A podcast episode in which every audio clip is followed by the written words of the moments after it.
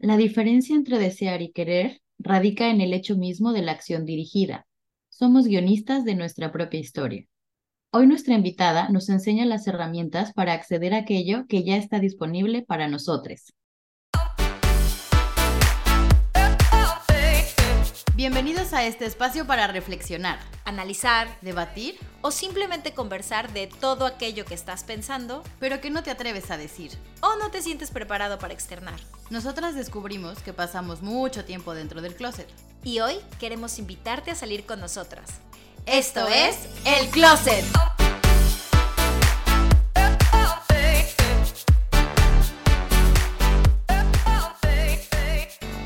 Bienvenidos al podcast El Closet, donde hablamos de lo que no te atreves. Yo soy Michelle Ruiz. Y yo soy Estivalis Ruiz. Y hoy, mi querida Estivalis Ruiz, vamos a hablar de un tema increíble que a mí me tiene muy emocionada. A mí también, la verdad. Este, la verdad es que ya me lo estoy saboreando. Eh, que bueno, es justamente cómo manifestar y cómo esto lo hacemos un estilo de vida, ¿no? Es un tema que siento que últimamente anda como de boca ahí en boca o, más bien de, de, cuenta en cuenta en las redes sociales. Y bueno, eh, me gustaría mucho eh, conocer el punto de vista de nuestra invitada del día de hoy, que es nada más y nada menos mi adoradísima Ana Cetina. Eh, ¿Ella quién es? Bueno, ella, eh, pues además de ser mi amiga, eh, se dedica al marketing digital y al big data, pero su pasión es la energía y todo lo que tenga que ver con las leyes del universo. ¿Por qué? Porque desde sus tres añitos supo que tenía una gran conexión con el universo y básicamente desde ese momento ya estaba manifestando la mujer. Entonces, imagínate. gracias a eso, pues decidió estudiar eh, tarot, cábala, eh, hebreo, lo que es la ley de la asunción y que vamos a tocar el día de hoy. Además está certificada en barras de Access Consciousness, que seguramente en otro episodio hablaremos de este tema que también me fascina, y recientemente este, en péndulo hebreo. Así que gracias a todos estos conocimientos, además de, del marketing y todo esto, eh, fundó Flow Therapy, que pues bueno, al final son terapias que ella da eh, personalizadas, así que ya les dejaremos más información de ella para que puedan contactarla, que les va a encantar. Así que, mi querida Ana, bienvenida a este tu espacio, tu closet. Tu podcast. Bienvenida. tu podcast. Muchísimas gracias, chicas. La verdad es que estoy muy emocionada, ¿no? De estar en este podcast. Uno, porque como ya les dije, es mi podcast favorito. Y dos, porque sí quiero hacer un pequeño, un pequeño disclaimer. La verdad es que el podcast, el closet, a mí me ayudó a salir del closet energético, sí, señor. ¡Wow! ¡Qué chido! ¡Qué bonito! Eso, eso llena nuestro corazón de closetero. Sí, la verdad es que, bueno, trabajar con el mundo de la energía no es algo fácil, ¿no? Como, dice Mitch, bueno, yo desde los tres años sabía que había algo, pues no diferente, sino que digamos que había una conexión, ¿no? Y la verdad es que tuve la fortuna de tener una familia que acogió todo este tipo de cosas muy bien pero claro, cuando sales al mundo exterior ya no es tan bueno como tú creías que era en tu casa, ¿no? Entonces, pues la verdad es que, bueno, que además digo, voy a hacer una corrección, no hay buenos ni malos, sino ya después vas entendiendo que las cosas son como tienen que ser para el fin más alto que tienes que alcanzar en tu, en tu vida, ¿no? Pero pues muchísimas gracias por la invitación, chicas. Muy, muy feliz de estar aquí con ustedes y hablar de este tema que, bueno, me apasiona muchísimo. Sí, sobre todo porque bueno, como decía Mitch, ¿no? Últimamente parecería que está muy de moda, pero esto viene de muchísimos años atrás.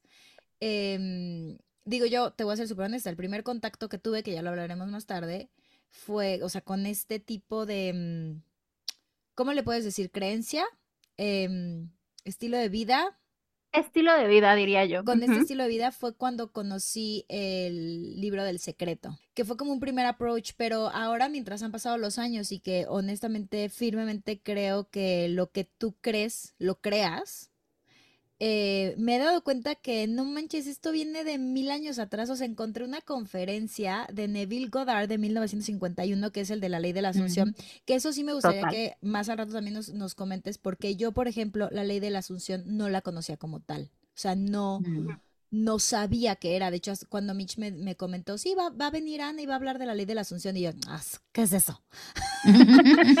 Googlear. Porque yo solamente conocía el tema, o sea, yo solamente lo conocía como manifestación, ¿no?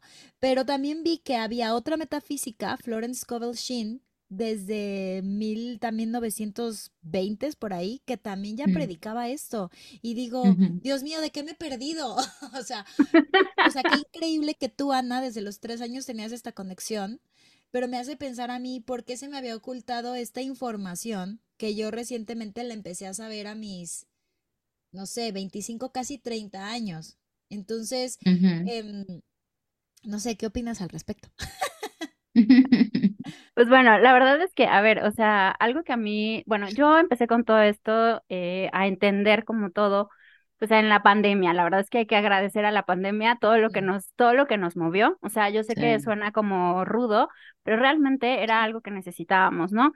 Y pues realmente es que eh, podría yo decir que la ley de la asunción data desde nuestros tiempos bíblicos, es decir, el maestro Jesús, porque como un maestro, él fue de los primeros en hacer este tipo de cosas, ¿no? Y al final del día es justo como cambiar estos paradigmas, ¿no? O sea, más bien lo que pasa es que no es que sea algo nuevo, sino que es algo que siempre estuvo, pero que nosotros no teníamos como presente que estaba. Y también, y bueno, aquí digo, es, es, este, estamos como en un círculo de confianza, ¿no? Es también como toda esta parte del contexto, ¿no? Que nos está permitiendo pensar diferente, actuar diferente y también preguntarnos si estamos realmente viviendo eh, una realidad que sea real. Es decir, bueno, ya luego entraremos en ese punto, pero definitivamente nuestro cerebro funciona como si fuera una especie de caja de, de, cine, o sea, literal, tú que eres actriz, justo es perfecto, o sea, tú interpretas un personaje, te metes en la piel de ese personaje y vives lo que vive ese personaje. Nosotros somos igual, nada más que claro, nuestro personaje está dado por distintas creencias, ¿no? Entonces, al final del día es como entender, y yo digo esto siempre, es volver al origen y saber que toda la sabiduría siempre ha estado en ti o sea, no, no está en el exterior, está en el interior. Y justo creo que eso es exacto, eso es lo más difícil de entender, porque estamos muy acostumbrados a ir allá afuera a buscar soluciones, allá afuera a, ver qué nos diga, ¿no? Que alguien nos diga exacto. o nos dé la respuesta. Exacto, y hay que empezar a confiar en ti misma. Sí, dime, dime, dime. Explícanos bien qué es lo de la ley de la asunción, porque a lo mejor hay gente allá afuera como yo que esta es la primera vez que lo van a escuchar.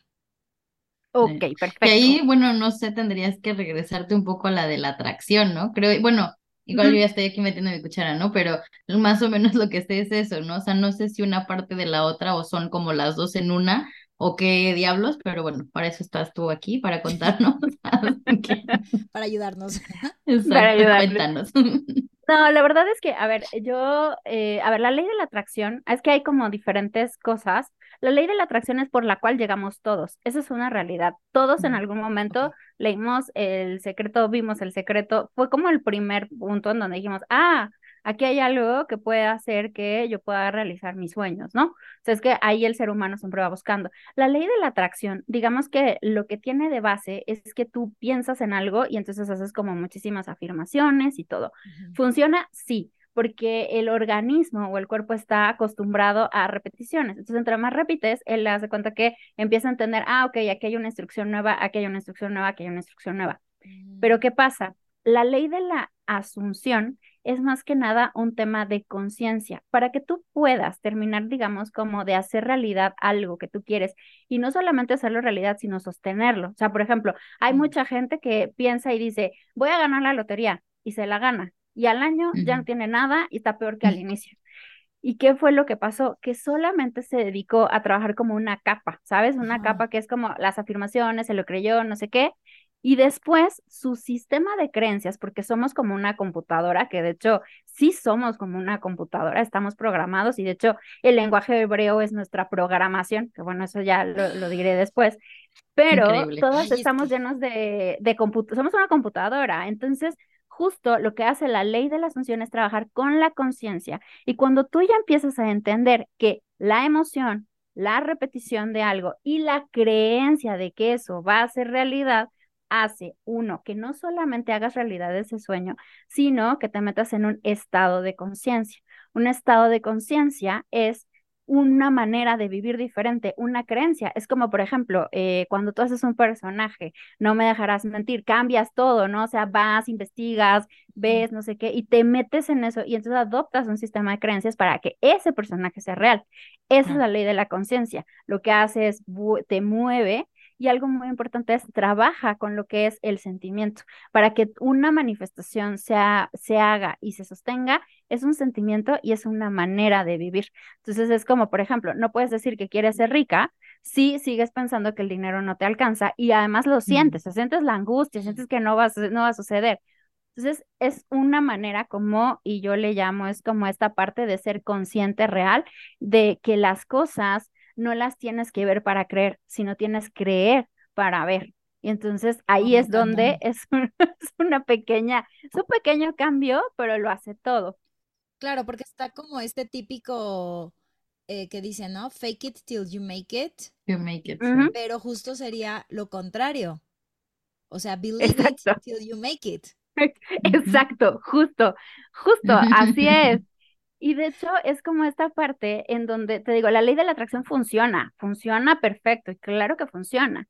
El único tema que le hace falta a la ley de la atracción desde mi punto de vista y desde lo que he estudiado, porque hay, digamos, hay algunas grandes personas como, y la voy a mencionar aquí, Wanji Terrero es una de las grandes de la ley de la asunción, ella es muy, o sea, es como muy, em, no, no, no, es tan de aparecer, ¿no? En cámaras, pero ella lo ha vivido y lo expresa así, de, oigan, pues es que tienen que hacer un estado de conciencia, trabajar también con la persona que ustedes creen que son, porque de nada sirve decir, voy a ser millonaria si yo creo que a mí la vida me trata mal.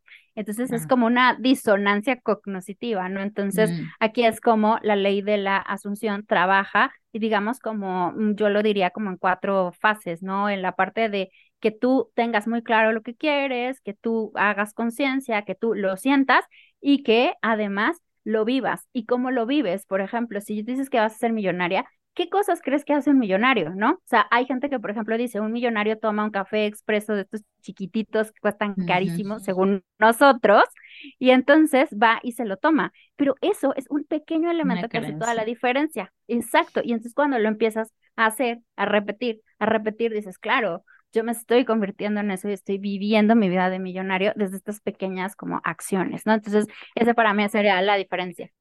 Por eso han tenido tanto éxito este tipo de, por ejemplo, grupos de, el grupo o el club de las 5 de la mañana, ¿no? O sea, porque es como, son repeticiones y tal, pero porque se creen que las personas exitosas se tienen que levantar a las 5 de la mañana para que les rinda el día y hagan cosas que los lleve al éxito. O sea, es un poquito de, de, de la ley de la atracción, digamos, aplicada. Exacto, es más bien ya ahí cuando ya, y cuando tú te haces consciente de que un hábito, porque esto también es disciplina, o sea, y además yo sí creo que esta parte es muy importante que la gente lo entienda, es un músculo, porque mucha gente se desespera, yo estuve ahí, que te desespera si quieres que las cosas salgan mañana, que ya quieres que no sé qué, y es como, a ver, o sea, Michael Phelps no fue Michael Phelps así, o sea, entrenaba y entrenaba. Y la cabeza también es un músculo. La energía es un músculo, que también eso me gustaría dejarlo como claro, porque mucha gente dice, no, es que solo los seres especiales, los seres ascendidos, los seres... no, o sea, todos tenemos lo mismo todos somos partículas de Dios, somos partículas de universo, estamos de lo mismo y lo único es empezar a trabajar con todo lo que traes aquí de programación, entenderla y pues entonces empezar a cambiarla y pues seguir y persistir y persistir hasta que las cosas funcionen, ¿no? Oye, Ana, ¿qué hay de cierto en esto que leí que eh, la ley de la atracción era más una cuestión de ego? Bueno, a ver, vamos a, has tocado un punto importante, el famoso ego. Ego. Ay, necesitaba tanto este, este episodio, no saben, ¿eh? O sea, estoy tomando muchísimas notas. Como masterclass de, de la manifestación. No, no, y bueno, eh, a ver, yo la verdad es que les comparto lo que yo he vivido, porque además les digo, al rato me gustaría dar dos, tres personas que son buenísimas, que también es, digamos que son las pioneras. Pero regresando a tu pregunta, a ver, el ego, de hecho, el ego está presente en todo lo que tiene que ver con la cábala, en todo lo que tiene que ver con las distintas disciplinas. Pero a ver, el ego no, el ego no es malo realmente, siempre y cuando tú lo veas como, o sea, como algo que te está diciendo que tú necesitas hacer un cambio, ¿ok?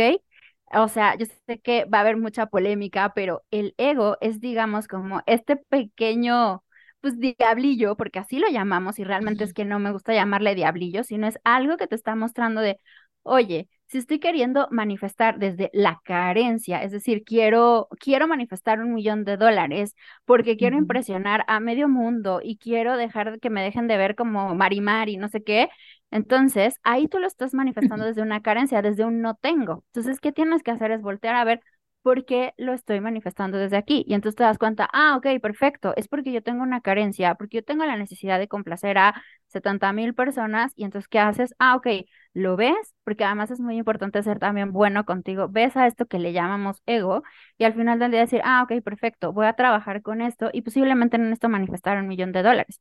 A lo mejor lo que yo necesito manifestar es seguridad en mí, saber que soy por ser hijo del universo abundante y al final del día no necesito el millón de dólares. ¿Y qué va a pasar? Que el millón de dólares va a llegar a ti, indiscutiblemente, porque lo que haces es ver esto, que también aquí justo mencionando el tema del ego, el universo no tiene negativos ni positivos. Para el universo las cosas son, no hay positivos ni negativos, solamente es como una concepción social y justo ahí entra el ego, ¿no? Pero este punto y también en la conciencia cabalística, el ego también es algo importante y le llaman el satán, pero como les dije, es como voltear a ver a este satán, que además es favorecedor porque te impulsa a hacer algo, o sea, porque te saca de tu zona de confort. Sí, y es, como que el ego viene a mostrarte eso que necesitas exacto. saber, ¿no? O entender. Exacto, exacto. Y te lleva y te motiva, si tú lo sabes tomar, te motiva a ir más allá de la aparente, eh, pues digamos, barrera que tienes para poder lograr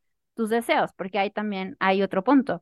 Cuando tú tienes un deseo, es la notificación de que eso está disponible en tu universo para ti. Entonces, cuando tú dices, no, pues es que yo me quiero ir a vivir a otro país, es porque está disponible para ti.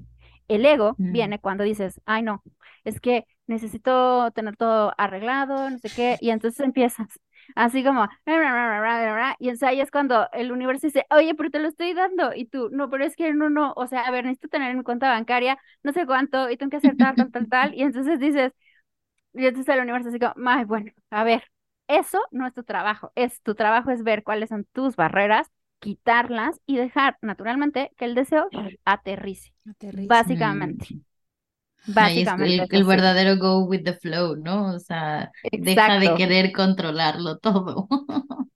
no es tu, o sea, no es tu trabajo el decir cómo. Eso no viene en tu description job. Eso no es tu tarea. Exacto. O sea, podríamos decir que tu deseo, o sea, no es algo que tengas que trabajar para que se cumpla, sino es reconocer algo que ya posees. Exactamente. Ya. Es así. Es que además es como cambia toda la regla del juego. Hace falta tanto, ahora entiendo dónde estoy parada. Hay que reconocernos.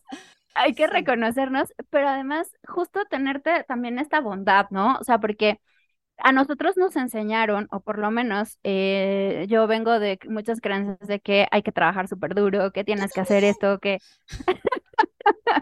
Todos esos son pequeños programas y lo que nosotros tenemos que hacer es, pues, quitarnos esos programas que también, o sea, y también quiero ser muy honesta, o sea, aquí al final del día, cada quien, y eso es muy importante, cada quien va a descubrir su propio método, ¿no? Hay gente a la que le funciona el hacer afirmaciones, hay gente que es visual, le funciona un vision board, hay gente a la que le funciona eh, hacer como acciones. Aquí cada quien es, viene diseñado, ¿no? Como un elemento único y tiene que encontrar su manera para poder hacer realidad sus sueños. Pero el punto es que, digamos, como la receta es poder entender que esto que tú ya quieres está disponible. El segundo es que tú, lo, o sea, que lo aceptes, simplemente creas que sí va a ser posible. Y el tercero es que tengas el objetivo súper claro. Si es eso, es eso. Y se acabó. Veas lo que veas, haya lo que haya, tú tienes que estar como muy consciente de que eso es para ti, como si fueras vidente. Eso es tuyo. Se acabó.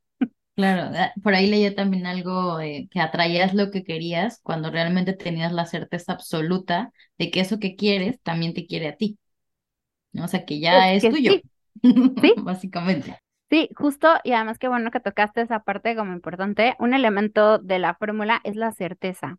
porque al final del día la certeza es como la fe, o sea, es lo que nos han enseñado, ¿no? Como fe, pero la certeza realmente va más allá, es no solamente eh, creer que algo va a pasar, sino estar súper convencido que algo va a pasar. Y de hecho, algo que sí me gustaría em, decir es, por ejemplo, ¿cuántas veces nosotros decimos, claro, es que a esa persona yo le caigo fatal, o sea, claro, es que estoy súper seguro y neta le caemos mal a esa persona, ¿no? Porque tienes la certeza de que le caes mal, o sea, es que ya está y ni te lo cuestionas, o sea, no te cuestionas que, sea, ¿por qué le tienes que caer mal a esa persona? Pero claro, cuando es al revés, no. Exacto, pero lo crees y lo sientes y dices, claro, y además me, me vio feo, ¿no? Y es que, claro, sí, es que todas las señales te lo muestran, pero es porque tú tienes la certeza total de que a esa persona tú le caes mal. Entonces, ¿qué va a hacer esa persona? Lo que tú estás pensando que va a hacer. ¿Y por qué no hacerlo al revés y pensar, no, es que las personas a mí me aceptan tal y como soy, sin reservas? Eso es más difícil. Normalmente estamos programados para pensar en negativo y no pensar en positivo o tener certeza de lo que realmente nos conviene, ¿no? Entonces ahí es cuando puedes elegir cualquiera de estos ejemplos que tengas, ¿no? De cuando tienes certeza negativa, ver qué es lo que sientes y convertirlo mejor a positivo. Esa es, la certeza. Es lo que decía, ¿no? Por ejemplo, que, que, cuides mucho, que cuidemos mucho las palabras, empezando por ahí. Yo, por ejemplo, eso sí intento aplicarlo bastante. Eh, porque yo también vengo de una cultura de mucha carencia en general, y entonces incluso el decirte, ay, qué bruta soy, ¿no? Que luego, mi, o sea, yo todavía lo tengo ahí como muy implantado y de pronto me dicen, no, no digas así. Te regaño. Y digo, claro, tienes razón, es más bien, ay, me distraje, ¿no? O sea, pero no soy bruta, porque entonces yo estoy diciendo y estoy teniendo la creencia de que soy bruta. O cuando dicen, no quiero que me pase esto es lo que dices, ¿no? Que al final el universo no entiende negativos y positivos, solo es. Entonces, para él es como quitar el no. Entonces, decir, no quiero que me asalten, es que me asalten. que me asalten. ¿No? que me asalten, sí, tal cual. No es complicado. Lo que es complicado es cambiar. O sea, sí podemos, pero es una cuestión de práctica. Exacto. Es una cuestión de práctica y una cuestión de también entender que sí puedes hacerlo e ir haciéndolo, y yo ahí sí doy como una recomendación, ir haciéndolo como por poquitos, es decir, tienes que comer al elefante por pedacitos, ¿no? En vez de ir, por ejemplo, al sueño más grande que tienes, ¿no? Entonces puedes decir, eh, quiero, no sé, hoy voy a manifestar que me regalen un helado, y entonces tú te ves con el helado, no sé qué, tal, y así, y empiezas a ver cosas chiquitas, o sea, tienes que empezar a entrenar como cuando entrenas, pues que pues, te pones a dieta o cuando entrenas para empezar una carrera o lo que sea, no vas a correr 5 kilómetros al día uno, entonces empieza por cositas pequeñas o no sé, por ejemplo, y eso es, no sé, no quiero tener una junta y piensas y no tienes la junta y entonces empiezas a hacerlo poco a poco para generar confianza. Y así, poco a poco, poco a poco, hasta que entonces ya sabes que tú puedes empezar pues a crear tu propia realidad, ¿no?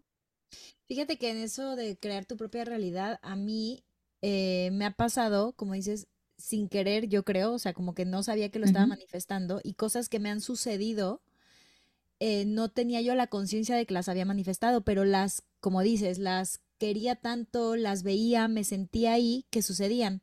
Pero la contraparte, y que aquí es, por eso estoy feliz de que estemos teniendo este, este episodio, porque estoy tomando nota, porque siempre me ha pasado que, haz de cuenta, logro algo que yo quería manifestar y ese algo de pronto, o sea, lo que yo creo que va a seguir sucediendo, no sucede. Y siempre he pensado, ya lo voy a dejar de pensar porque mira, ya dije, siempre lo he pensado. ya dijiste. Pero antes pensaba, eh, es que me estoy autosaboteando, porque siempre me, otra vez con el maldito siempre, ¿ven? Estoy, estoy poniendo atención. Estoy este, aprendiendo. No, eso, eso, eso anótalo, eso lo tienes que anotar. sí. Y no te juzgues. Exactamente. Exacto. Porque pasa esto, que justo me autosaboteo o me autosaboteaba en decir, ya llegué, ya lo obtuve, y luego era, yo creo, entraba esta, esta sensación de carencia de, pero no sé si, es, si soy suficiente, no sé si esto mm. debería ser para mí, fue un golpe de suerte, ¿sabes? Como tantas creencias. El miedo al éxito, le dicen. Pues, y entonces pasa que a diferencia de otras personas que yo veo que, por ejemplo, tienen un proyecto y continúan y continúan, yo siempre es como que voy y vengo, como que voy y vengo. Y ya quiero cambiar eso, Ana.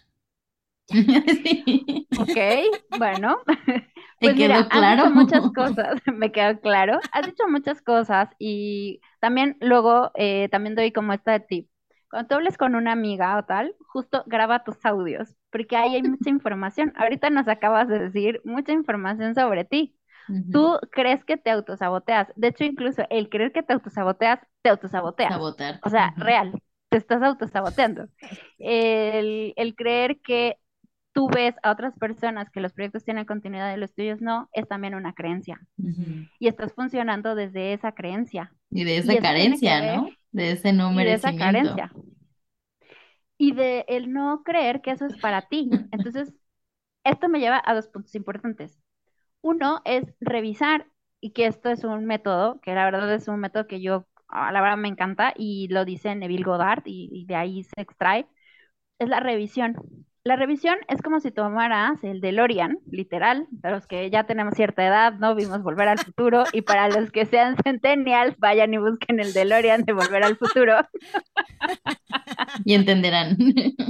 Y entenderán de qué hablo. Y entonces es convertirte como en Marty McFly. Vas a un punto, y es muy importante ahorita esto que dijiste, y es entender, porque el sentir, ese, ese sentimiento que tú tienes, en algún momento de tu vida, lo sentiste también. Y es como tratar de ver de dónde vino ese primer sentimiento de autosabotaje. Siempre viene de algún lado atrás. O sea, no es algo que tengas hoy. Posiblemente viene de algo que algún proyecto de cuando era chica, bla. Entonces tú misma tienes que como empezar a reconocer el sentimiento, no tanto la acción. Vas allá atrás, ¿no? A buscar cuándo fue la primera vez que te sentiste así y lo revisas, es decir, lo reescribes. Literal, eres el guionista. Entonces, reescribes tu guion, ¿no? Reescribes ese momento y lo único que haces es reescribir, leerlo, lo lees las veces que tú quieras. Yo siempre lo recomiendo en la noche, porque en la noche es cuando tu consciente, ¿no? Tu inconsciente empieza como a tomar nota, se va a dormir y entonces como que lo empieza como a, digamos, como cuando actualizas el software de las computadoras, normalmente lo haces en la noche, porque en el día está trabajando en otras cosas. Lo mismo nosotros, vas y actualizas tu software en la noche haces tu revisión, lo lees hasta que tú, tú misma vas a saber hasta cuándo ya no.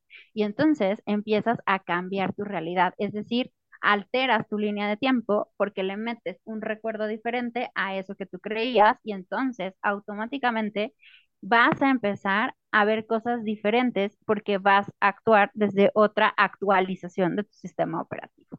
¡Ay, qué interesante! Me encanta el método de la revisión. Yo te puedo decir, así que, que ya he tomado terapia con mi querida Ana en Flow Therapy y, y justo parte de las tareas que hice fue una de estas. Y no es que te diga, sí, es magia, al día siguiente sucedió, no, pero entendí revisando estos pasados, de dónde vienen estas creencias y he reescrito la historia que a mí me gustaría y te puedo decir que se vibra diferente, se siente diferente desde adentro hacia afuera, no desde afuera hacia adentro. Entonces, sí, sí hazlo, sí hazlo y encuentra estas creencias que ahorita nos contaste, porque sí, ahora sí que sí sirve, así, certificado. no, voy a ir a terapia primero con Ana. y, o sea, la verdad, estoy encantada, pero también justo algo que, que quisiera también puntualizar es, nosotros o las personas que estamos estudiando y que tenemos la, la, la fortuna, ¿no? De trabajar, por ejemplo, con gente como Mitch o con otras personas con las que hemos trabajado, pues somos gente que te acompañamos, ¿no? Al final del día lo que nosotros queremos es que tú encuentres tu propio camino y que lo que hagas es que después agarres todo esto y lo pongas en práctica en tu vida y en tu día a día. Eso creo que es lo más importante y que lo pongas en práctica de acuerdo a lo que tú crees y a lo que a ti te empieza como a funcionar, ¿no? O sea, al final del día es eso. Y también, por ejemplo, algo que yo, eh, esto no es de la ley de la conciencia total, pero por ejemplo, cuando también encuentras estas creencias, yo lo mezclo un poco con la parte como de barras, ¿no? O la parte de cábala. Por ejemplo, cuando tú encuentras este tipo de cosas, también puedes ir, además de hacer la revisión, a hacer como lo que es el enunciado, el famoso enunciado aclarador en la parte de barras. Por ejemplo, ahorita con lo que tú dijiste, ¿no? De me autosaboteo, entonces puedes decir, eh, te, te preguntas a ti misma, ¿no? Te llamas por tu nombre, dices, Estivalis, ¿estás dispuesta a destruir y a descrear la creencia de que siempre me autosaboteo? Y entonces aquí me contestas, sí o no. Sí, 100% sí.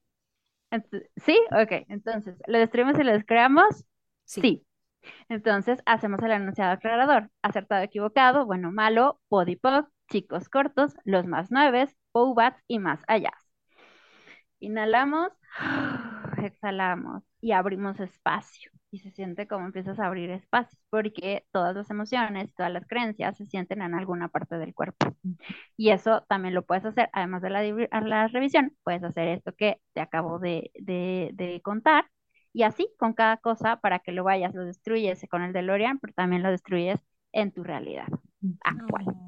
Qué Eso, eso que, que nos estás contando, Ana, es un poco hablando del 3D y el 4D y el 20D y todo esto. 5D, Yo porque me fascina 5D. cuando, claro, este, pero, pero a mí me encanta esto porque cuando leía un poquito de la ley de la Asunción y todo esto hablaba un poco de esto, ¿no? De por cómo los tiempos se desarrollan de manera diferente en el 3D que en el 4D. Entonces, si nos podrías contar un poquito de esto para para que lo entiendan la- las personas que nos escuchan, de qué carajos estoy hablando. A ver, el 3D es lo que todo el mundo dice que es la realidad, ¿no? O sea, a mí la verdad es que el 3D, desde el punto de vista de la ley de la asunción, es la realidad. El 3D, desde el punto de vista de la cábala, es lo que es arriba, es abajo, o sea, lo que ves en tu mundo físico, ¿no? Y en realidad, eh, para mí, yo lo defino así, digamos que em, el 3D es como cuando tienes eh, una computadora, ¿no? Y entonces, no sé, lanzas una página web, ¿no? El 3D es cuando ya lo tienes ahí alive. Y el 4D es tu ambiente de pruebas, es todo lo que estás haciendo atrás para que después se materialice en, digamos, como tu front, ¿no? Como en tu computadora.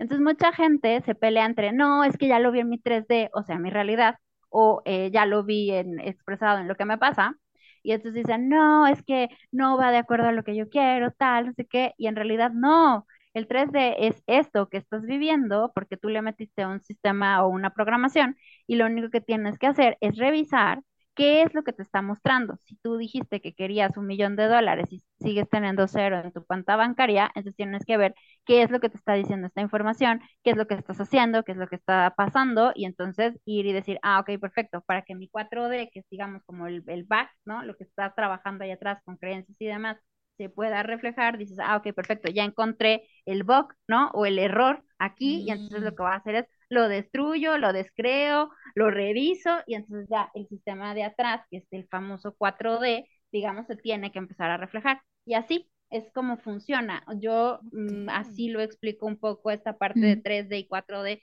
que al final del día es eso. El 3D es como la realidad física, que además la realidad física no es tan sólida como nosotros creemos, se puede cambiar y se puede eh, hacer diferente. Y el 4D es, digamos, como lo que pasa tras bambalinas antes de que tú presentes tu obra. Entonces tienes que empezar a ver al 3D como tu amigo, como ese, y además lo tienes que disfrutar. O sea, tal vez hoy no tienes el millón de dólares, pero tienes un montón de cosas. Y esa también es otro tip, el estar agradecido de cada cosa que tengas, aunque todavía no tengas lo que tú deseas. Hay muchas cosas que están presentes hoy porque en algún momento tú las creaste. Y entonces cuando empiezas a ver que incluso tus monstruitos, que son esas cosas que no te gustan, los creaste tú, empiezas a verlos con amor y te empiezas a ver con amor.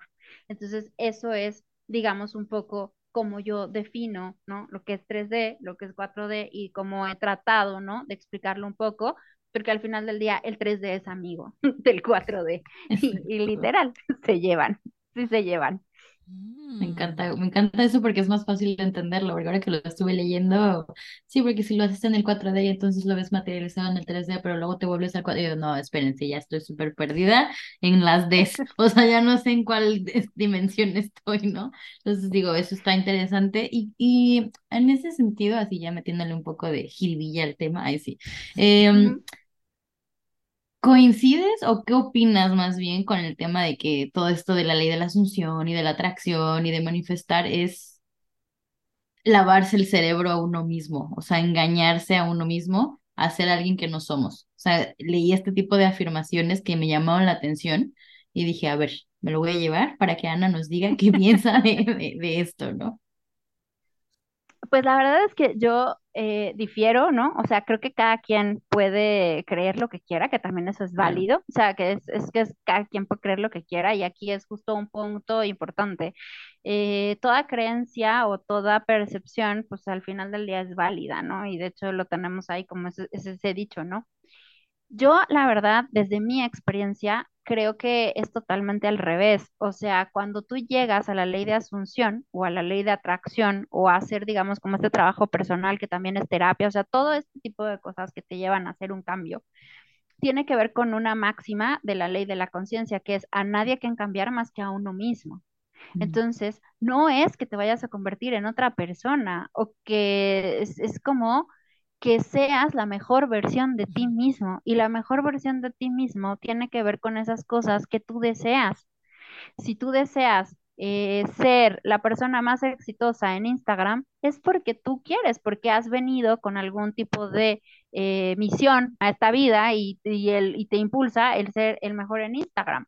Y entonces no te tienes que autojuzgar y tienes que ir por esa versión, la mejor versión de ti mismo. Entonces, no es que te vayas a cambiar o no es que te vayas a autolavar el cerebro, sino más bien es que vayas realmente a la esencia, a cambiarte a ti mismo, porque al final, justo y una de las cosas que, me gusta de esta práctica es que te descubres a ti, hmm. tratando de manifestar los símbolos, que eso es algo, y ahí les recomendaré que, vayan al perfil de, de Wandy, Em, ella habla mucho de esta parte y que a mí me resonó y de hecho yo hice este trabajo, entender que, por ejemplo, el dinero, el amor, el éxito son símbolos de algo que tú quieres en tu 3D, ¿no? Que están disponibles, pero al final del día son energía. O sea, está ahí, y entonces no es que te cambies, es que te perfeccionas, actualizas tu realidad. O sea, a mí me gusta más llamarle actualización de tu realidad más que cambio de realidad.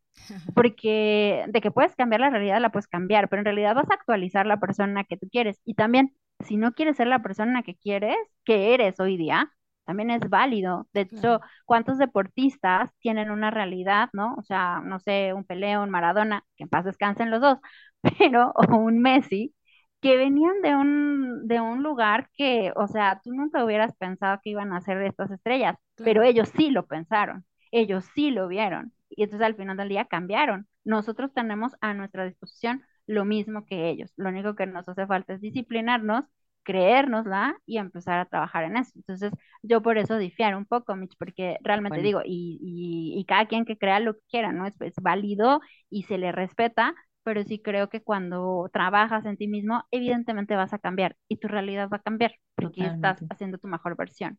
Sí, no, de acuerdísimo contigo. Digo, la verdad es que como siempre hay que verle las dos caras de la moneda y yo creo que hay mucha gente que se empeña en seguir pensando este tipo de cosas, por eso lo quería sacar a colación y realmente es que yo pienso totalmente igual que tú, ¿no? O sea, totalmente es que tienes que accionar para poder marcar este cambio y perfeccionar tu versión, ¿no? Entonces, estoy de acuerdo.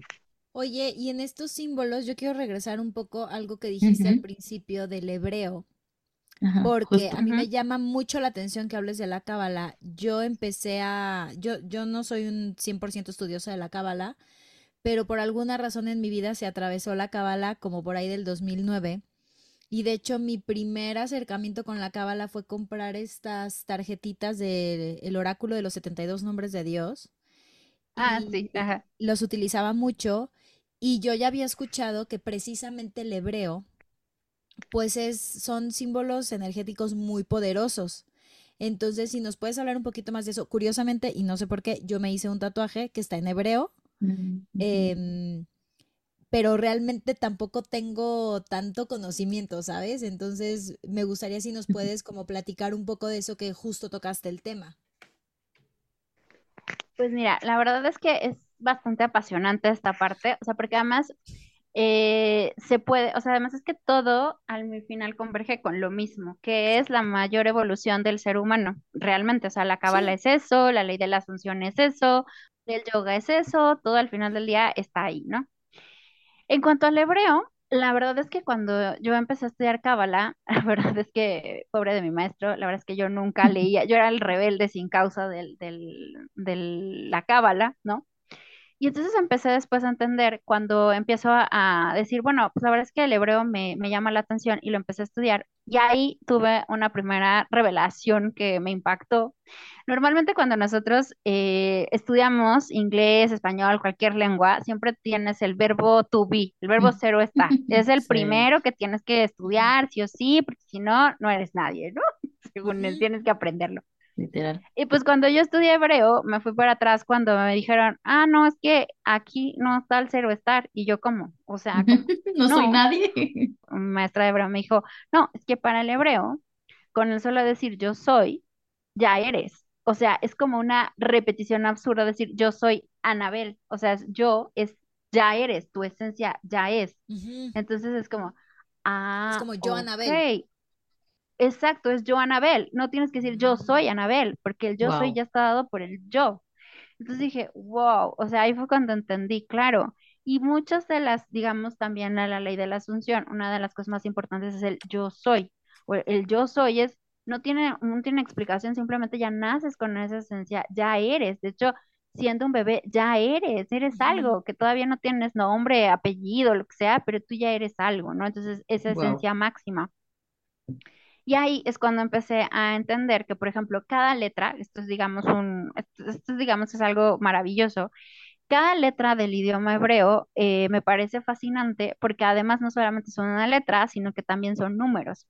Y entonces estos números y estas letras eh, se cuentan, ¿no? Y tienen también ciertos dones. Entonces, por ejemplo, el, con el solo hecho de que tú, por ejemplo, empieces a recitar el alfabeto o el alefato, empiezas a entender y entiendes, por ejemplo, la letra Hey, que la letra Hey tiene que ver con todo este tipo de cosas que es cómo sentirte bien adentro, eh, la letra Aleph, que tiene que ver, digamos, con tener como mayor sabiduría. Cada letra en sí tiene sabiduría y cada letra sí incluso es como un número. Entonces todos estos números lo que hacen es que están adentro de nosotros y se mueven como pequeñas partículas y entonces cuando tú resuenas no tienes que saber hebreo, pero simple y sencillamente esas letras hacen su trabajo como pequeñas partículas y te van acomodando.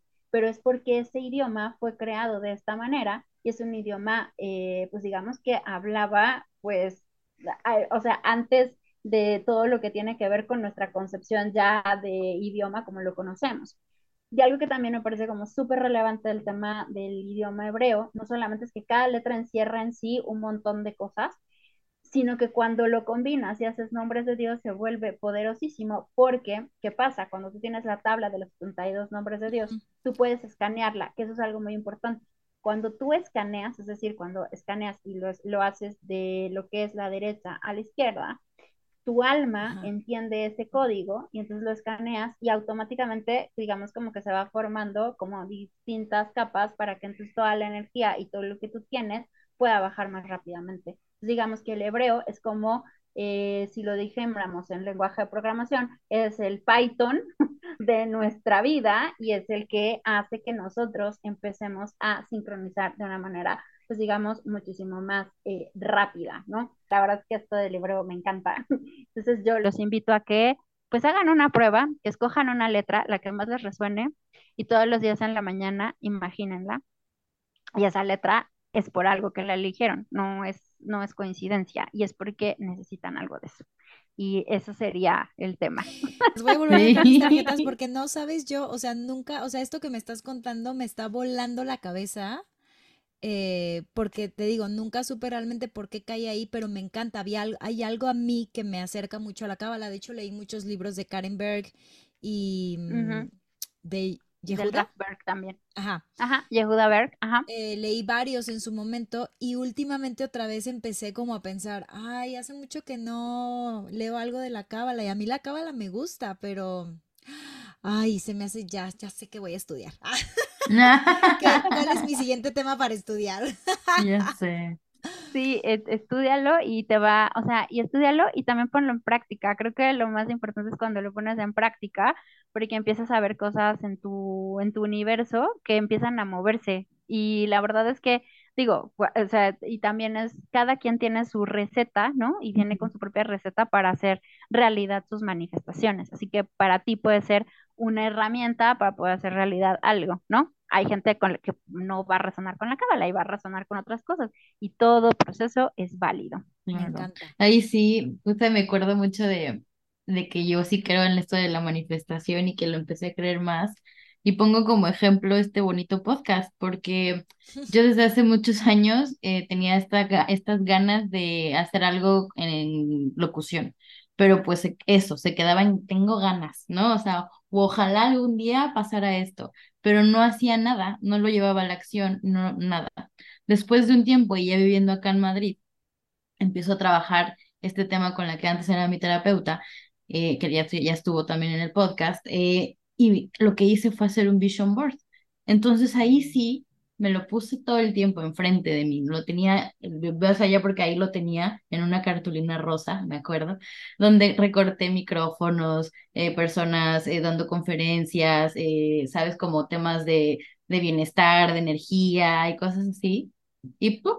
un día de repente mi prima está aquí en Madrid y empezamos a hablar de esto y hola, estamos en la segunda temporada del Closet y, y ahí es donde digo, claro, ¿cuál fue la diferencia? Que quizás dos años antes no hice nada y cuando realmente lo vi y lo, lo creí y me vi ahí, que me puse a verlo todos los días en una cartulina, fue cuando accioné y empecé a verlo primero con otro amigo, primero que no sé qué, y luego quería hacerlo sola, para, y el universo nada más me dijo, toma, ahí está tu prima, ¿no? Y fue como, ah, perfecto. Y lo hablamos y mira, o sea, yo por eso te puedo, yo sí soy súper creyente de la manifestación, solamente que creo que esto nos hace falta, ¿no? O sea, como, como tú decías hace rato, eh, hacer a un lado estas carencias o, o pedir desde la carencia y enfocarse más en esta persona que ya somos, ¿no? Que ya tenemos hoy en día, ¿no? Quería compartir esa bonita anécdota. Gracias, nos encanta. pero algo que creo que es muy importante es, eh, Mitch, cuando tú lo hiciste, además también lo dejaste fluir, ¿sabes? Mm. O sea, lo dejaste fluir. El famoso dejar fluir es lo tenías, lo veías, lo tenías, lo veías, pero no empezaste como una resistencia, o sea, como que lo dejaste fluir. Y llegó cuando tenía que llegar con la persona que tenía que llegar. O sea, que también el universo, que justo ahí es el perfecto ejemplo del cómo. Tú no te metiste con el cómo, solo tenías los micrófonos, tenías no sé qué, tenías tu vision board, no se metió con el cómo. Entonces ahí fue cuando las cosas funcionaron, porque no te pusiste a pensar, ay, a lo mejor aquí, ay, a lo mejor, no, solamente pusiste muy claro, quiero esto, lo viste y el universo dijo, ah, perfecto, pum, y por eso te lanzó Toma. a tu prima. Toma, aquí está. Sí está muy cañón, ¿eh? Porque cuando queremos controlar el cómo, o sea, yo también soy súper fiel creyente de la manifestación, aunque ahorita no tengo como tan claro, o sea, así como tú, que tenga tan claro un momento, pero sí me he dado cuenta que cuando no me preocupo en el cómo, sino esto que tú dices, ¿no? Como que yo siento que sería parte de la receta básica para empezar a hacerlo. No preocuparte en el cómo, sino simplemente creerlo y que va y que va a suceder es cuando me ha sucedido. Cuando me he preocupado por el cómo y quiero que salgan las cosas como yo quiero, es cuando empieza a ver la resistencia y esa misma resistencia que yo estoy poniendo y entonces simplemente no sucede. Exacto. Entonces, para nuestra audiencia, eh, porque ellos dirán, ok, pide y se te dará. ¿Cómo? Entonces, Ana, dinos, o sea, obviamente, ¿no? Son muchas cosas de las que hemos hablado que pueden implementar. No, obviamente, es que es muchísimo lo que se puede hacer, pero ¿cómo puede empezar alguien que esté muy interesado en empezar a manifestar? O sea, ¿cuáles serían como, pues, los primeros pasos que tú recomiendas em, que pueden empezar a emplear? Eh, bueno, a ver, les voy a dar como mis recomendaciones desde como yo lo viví, ¿no? Y con mucho cariño, ¿no? ¿Cómo lo viví? Uno es eh, tener muy claro qué quieres, ¿no? O sea, es como, eso es lo primero, tener claridad en lo que quieres. Porque muchas veces dices, ay, quiero tener, no sé, un novio. Un novio es genérico, un novio es un novio, o sea, es como, pues un novio, ¿no? ¿Qué tipo de novio? Y de hecho, un, qué tipo de novio, cómo lo quieres, de qué altura, de qué nacionalidad, cómo quieres que te trate, qué quiere, o sea, un novio encierra un montón de cosas, ¿no? Entonces, lo primero es tener claro el objetivo. eso es lo primero. Lo segundo, para mí sería, una vez que ya tienes claro el objetivo, es hacer un trabajo de, te compras una libretita, te compras un bonito bolígrafo y te pones a escribir. Ese para mí es un segundo paso. ¿Por qué? Porque cuando tú tienes en la cabeza algo, vive en el mundo de las ideas, vive en el mundo que no es, que no es físico. Entonces nuestra, nuestra creencia o nuestro contexto nos ha enseñado justo el ver para creer. Es como no lo ves aquí así aferrado a ti, listo, junto, no lo crees. Entonces, ¿qué haces? Hay un movimiento psicológico que cuando tú escribes las cosas, para tu cerebro ya existen. Entonces, claro, lo bajas a tierra y entonces a eso ya le empiezas a dar vida. Entonces agarras tu pluma, tu libreta y solamente utilizas esa para poder hacer estas cosas y escribes eso que tú quieres con lujo de detalle, así literal, agarras como si tuvieras 13 años, 14 y empiezas cuál es cual adolescente a ponerle todo lo que quieras, cómo te sientes, cómo te ves, en dónde estás, cómo huele, o sea, ahí no, o sea, sacas tu literato interno y lo pones. No te limites, Ya sé que lo escribas, ¿no? te limites, tú pide todo. incluso hasta cuánto quieres que mida el novio, ¿no? Por poner el ejemplo del novio, tal, todo, todo. Okay. Y si quieres y no eres de escribir, ponlo en un vision board o grábalo, porque hay gente también auditiva, ¿no? Entonces, todo ese tipo, o si eres como muy como kinésica, más como de sentir, entonces vete y ve los distintos hombres que hay en el universo, las energías que tú quieres, le sacas fotos, o sea, vas, esto es un trabajo muy, la verdad es que es bastante divertido y te diviertes, ese, ese punto, lo daría en ese punto también, vas y te diviertes y traes eso. Después de que traes eso, lo que yo eh, recomiendo es que estés con ese, digamos, esta petición, la leas, la veas, la escuches, eh, la sientas, ahora sí, como tal.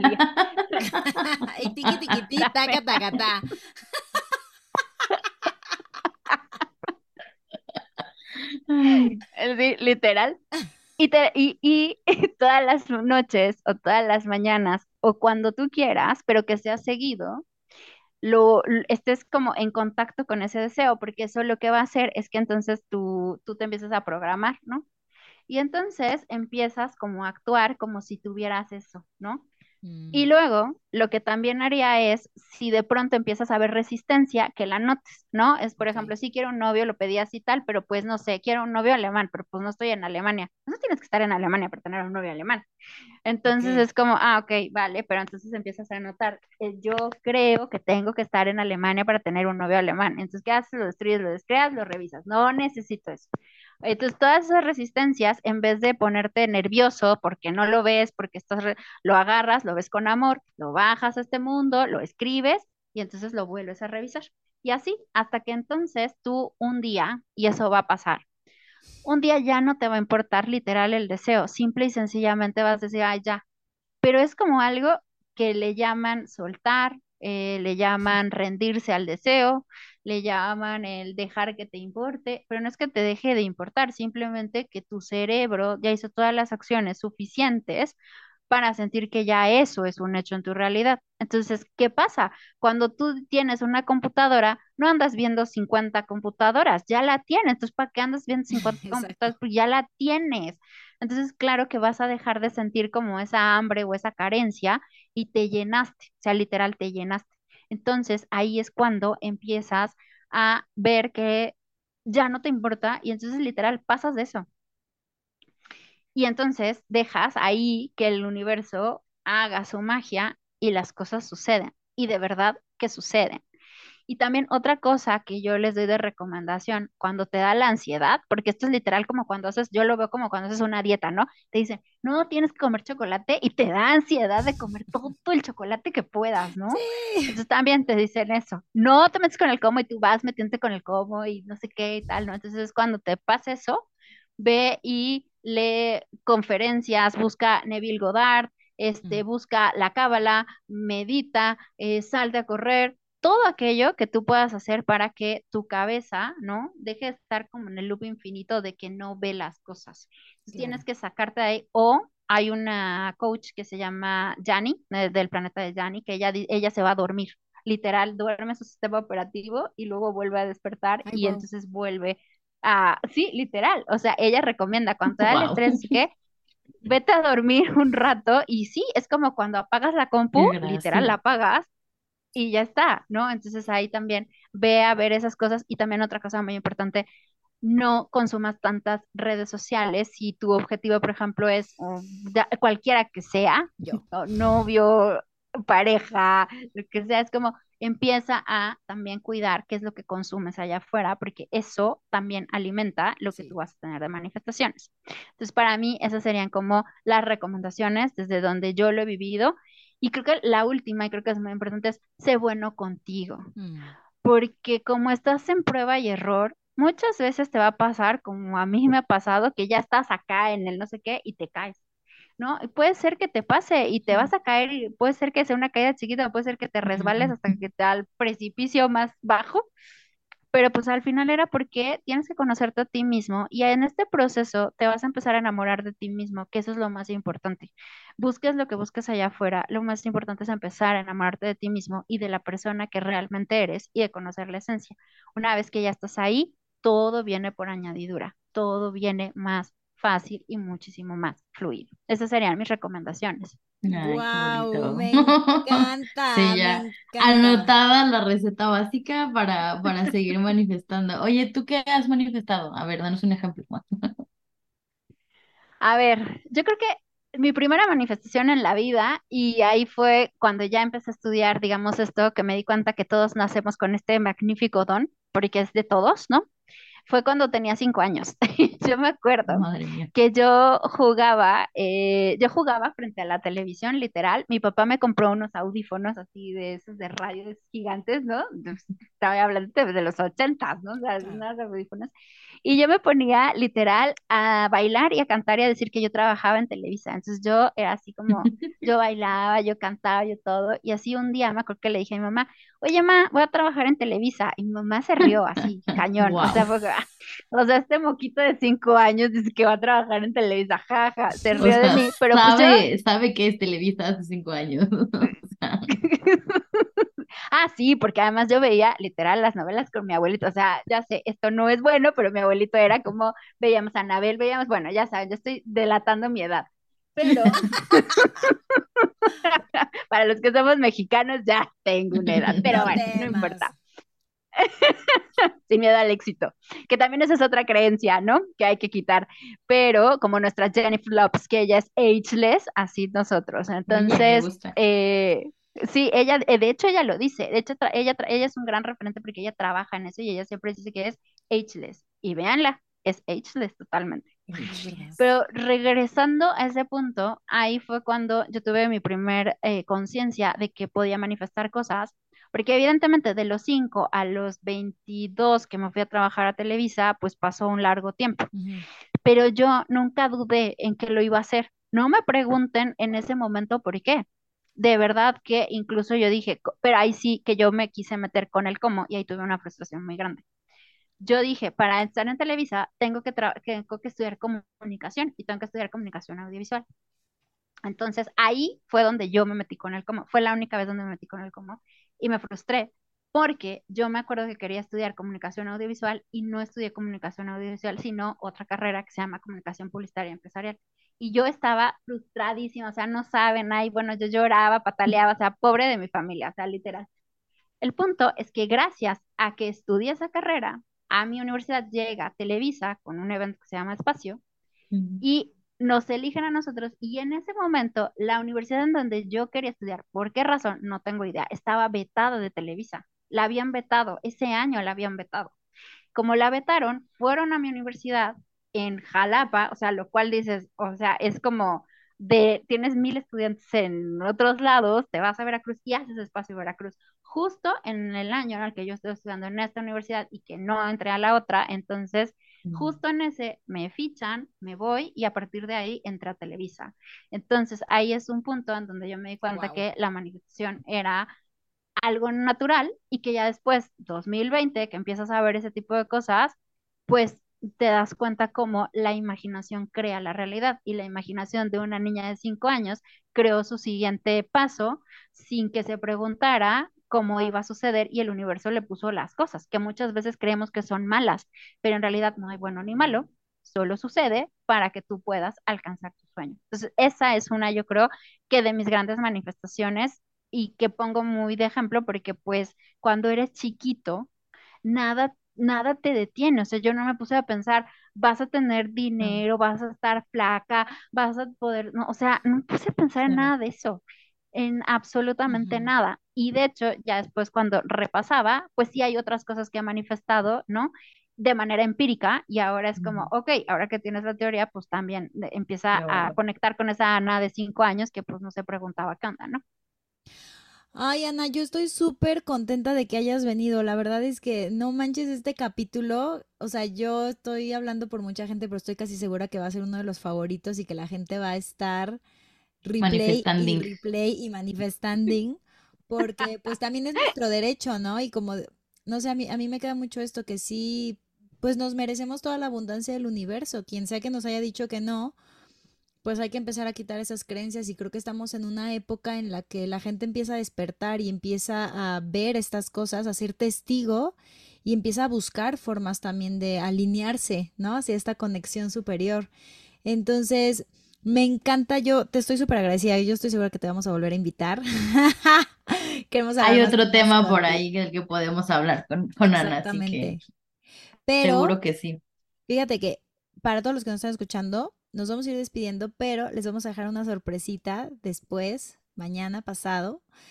Les vamos a dejar una meditación que vamos a hacer con Ana y para que ustedes si la quieren estar ahí poniendo en replay, eh, pues la, la tengan ahí, a la mano.